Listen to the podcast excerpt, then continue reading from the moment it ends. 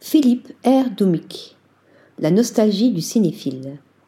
Pour les fêtes, c'est peut-être le cadeau idéal si l'on a rêvé de vivre dans un film français des années 1960.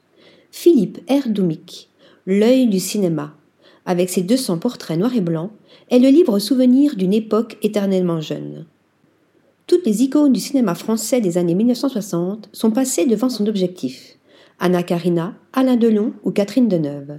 Certaines de ces photos sont devenues légendaires, connues de tous les cinéphiles, comme cette image de Jean-Luc Godard, lunettes noires et cigarette au bec, examinant un bout de pellicule. Pourtant, de son vivant, Philippe R. Doumic n'aura jamais connu la gloire. Lorsqu'il disparaît en 2013, beaucoup ont oublié son nom, alors que ses photographies continuent de peupler les couvertures de magazines. Elles sont le témoin de cette époque où le cinéma français était riche, jeune et beau.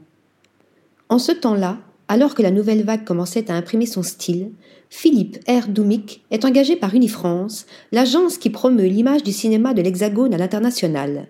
En une décennie, il réalisera plus de 20 000 portraits. À son décès, alors qu'il faut, comme souvent trier, vider la maison, sa fille, Laurence Domic Roux, découvre deux grands cartons restés intacts depuis des années. À l'intérieur, des centaines de négatifs de nombreuses photographies inédites.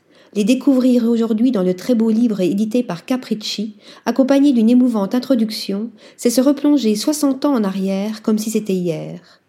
Jacques Perrin est si jeune, Jean Marais est si beau.